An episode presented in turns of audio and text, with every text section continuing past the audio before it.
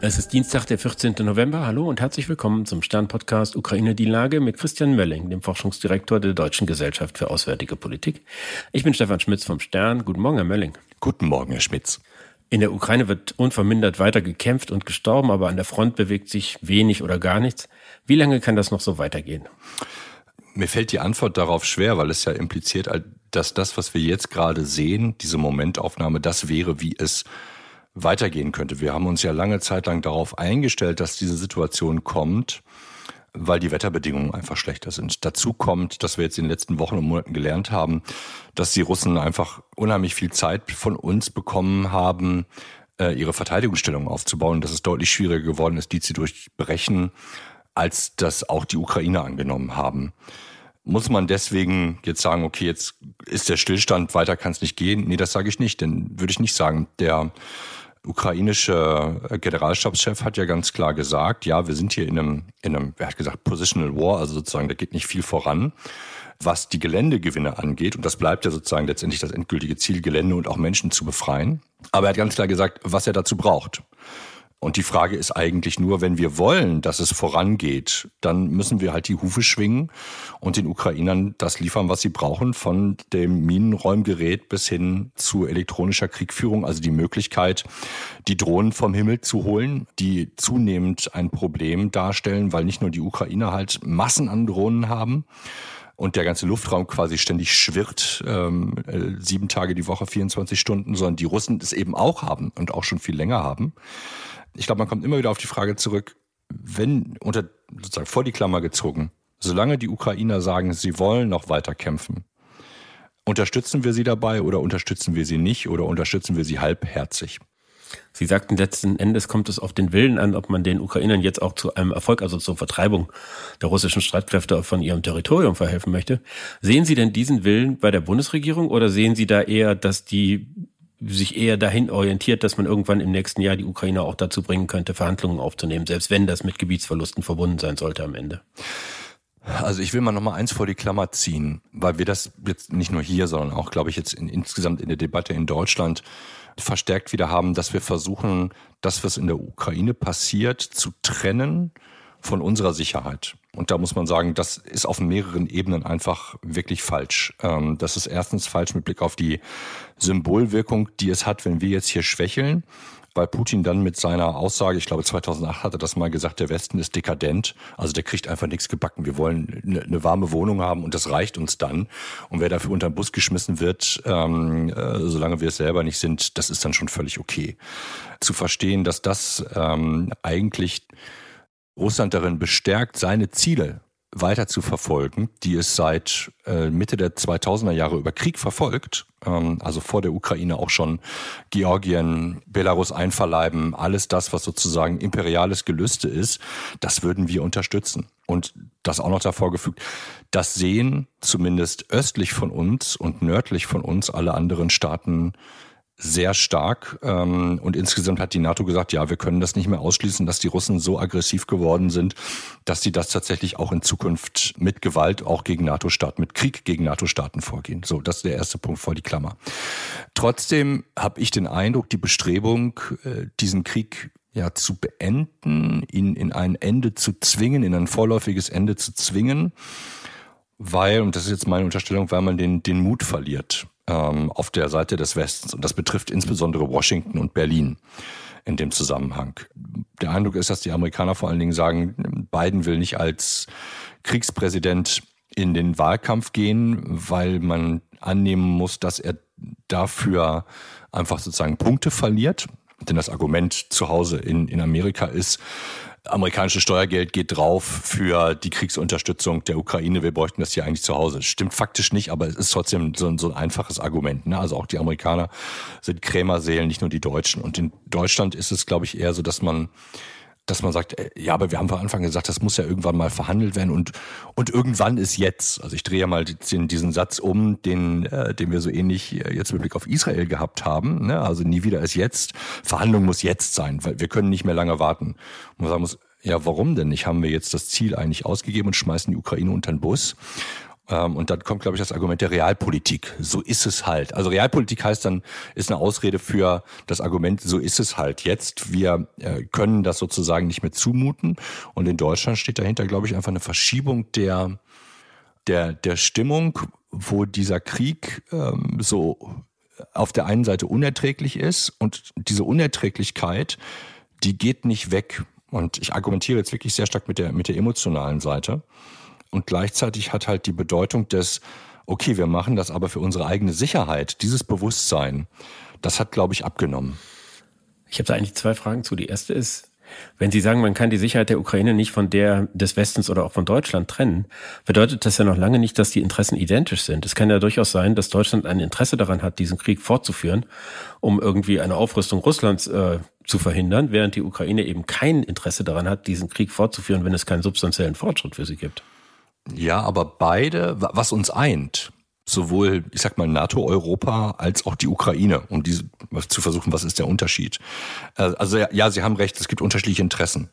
Was uns eint, ist, dass der Aggressor der gleiche ist und dass die Motivation des Aggressors die gleiche ist, nämlich ähm, nicht, ich will die Ukraine zurückhaben, sondern ich will das imperiale Russland wiederherstellen. Ja, also Putin bezieht sich in seinen Reden zurück auf die Zarenzeit, ähm, macht andere Analogien, was die sozusagen die innere Verfasstheit des Landes angeht, an Stalin. Ähm, alles das sind ja wirklich düstere Bilder, die da gezeichnet werden.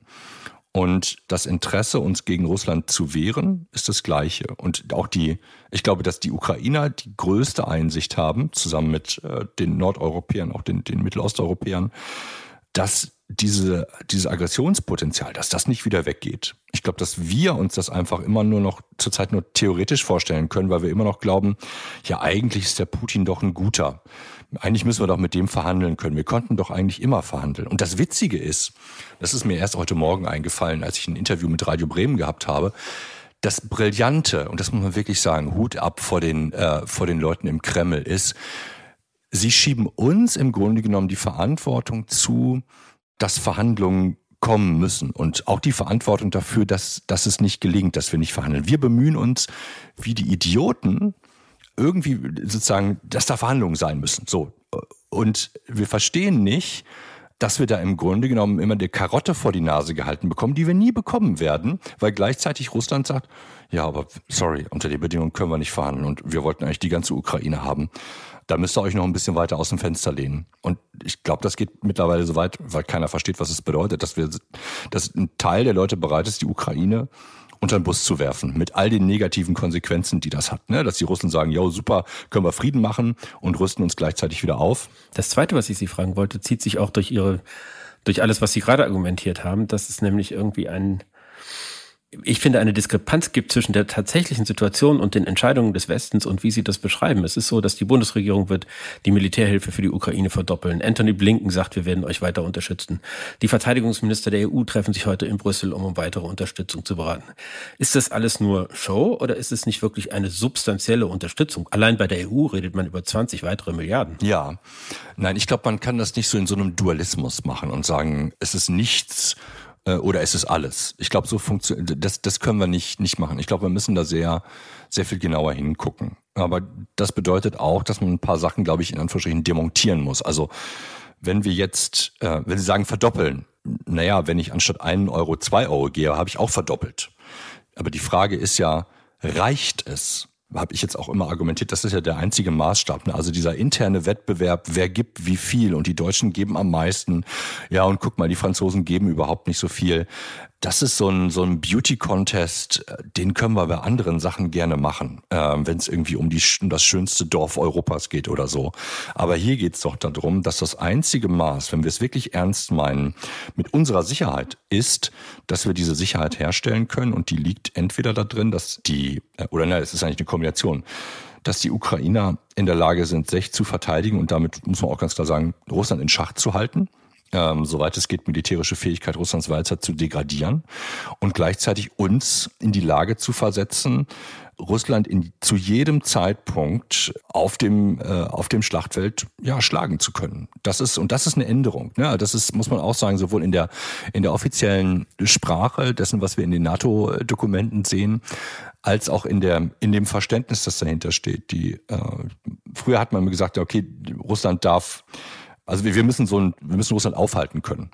Mittlerweile ist man so weit, dass man sagt, wir müssen sogar in der Lage sein, einen, einen Verteidigungskrieg gegen Russland insofern zu gewinnen, dass wir Russland auf sein Gebiet zurückschmeißen können. Einfach nicht, weil wir es wollen, sondern weil den Russen klar sein muss, dass auch das Vordringen auf NATO-Territorium, was die NATO Zeit, eine Zeit lang akzeptierte, dass das passieren könnte, dass selbst das nicht passieren kann und dass man versucht, jede Aggression Russlands auf der militärischen Seite im Keim zu ersticken. Sie haben eben gesagt, dass es äh, letztlich nicht darauf ankommt, wie viel Geld aufgewendet wird, sondern was dieser Einsatz von Geld und Material und Waffen am Ende nutzt. Würden Sie da unterscheiden zwischen einer Unterstützung gegen russische Angriffe auf die Infrastruktur, die vor allen Dingen der Bevölkerung nutzt, die verhindert, dass die Energieversorgung zusammenbricht, dass die Heizung zusammenbricht, und einer Unterstützung für den Kampf an und hinter der Front, etwa mit Marschflugkörpern, die ja vor allem dazu dient, dass man irgendwie äh, unmittelbar bei dem Versuch vorankommt, die Russen aus dem Land zu schmeißen? Ja. Ich würde diese Unterscheidung nicht machen. Ich glaube, das gehört zusammen. Ich, wir sehen ja aber allenthalben, dass diese Unterscheidung politisch gemacht wird. Dass es viel einfacher ist, ähm, alles das zu liefern, wohinter man weiterhin irgendwie Verteidigung schreiben kann. Ne? Also Luftverteidigung. Ähm, wir kommen im Grunde genommen, auch wenn, wenn viele Leute verstanden haben, dass es rational nicht okay ist, ähm, über Verteidigungswaffen zu, zu sprechen, weil man selbst den Gepard äh, Panzer, der eigentlich sozusagen Flugabwehrpanzer ist, dazu nutzen kann, andere Panzer zu zerstören, weil einfach die Munition so zerstörerisch ist, also quasi ihn als Angriffswaffe nutzen kann.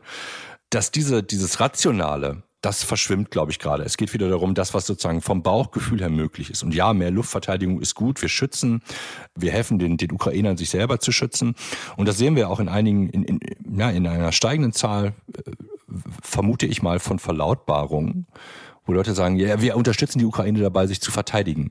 Äh, nee, das reicht ja nicht. Also wenn Verteidigen nur bedeutet, russische Angriffe abzuwehren, dann bedeutet das ja, dass man da, wo man die Abwehr, wo die Abwehr nicht gelingt und Russland deswegen Territorium einnimmt oder Infrastruktur zerstört und damit in Anführungsstrichen auf der Gewinnerstraße ist, dass man das akzeptiert und den damit neu errungenen Status quo Russlands, und wenn es nur ein paar Quadratmeter sind, dass man den akzeptiert, weil man sagt, ah, jetzt, wir dürfen aber jetzt keinen Angriff gegen Russland machen, ähm, weil das, das ist ja nicht in Ordnung. So, also wir kommen, so, wir rutschen schrittweise, glaube ich, zurück in eine, in eine Defensivlogik, ähm, die dazu führt, dass alles, was Russland erstmal gewonnen hat, dass man meint, man dürfte das nicht mehr anfassen. Und darüber freut sich Moskau zum Zweiten. Ich danke Ihnen, Herr Mölle. Ich danke Ihnen, Herr Schmitz. Das war Ukraine die Lage. Die nächste Folge finden Sie am Freitag bei stern.de, RTL Plus und überall, wo es Podcasts gibt. Ganz herzlichen Dank und hoffentlich bis Freitag.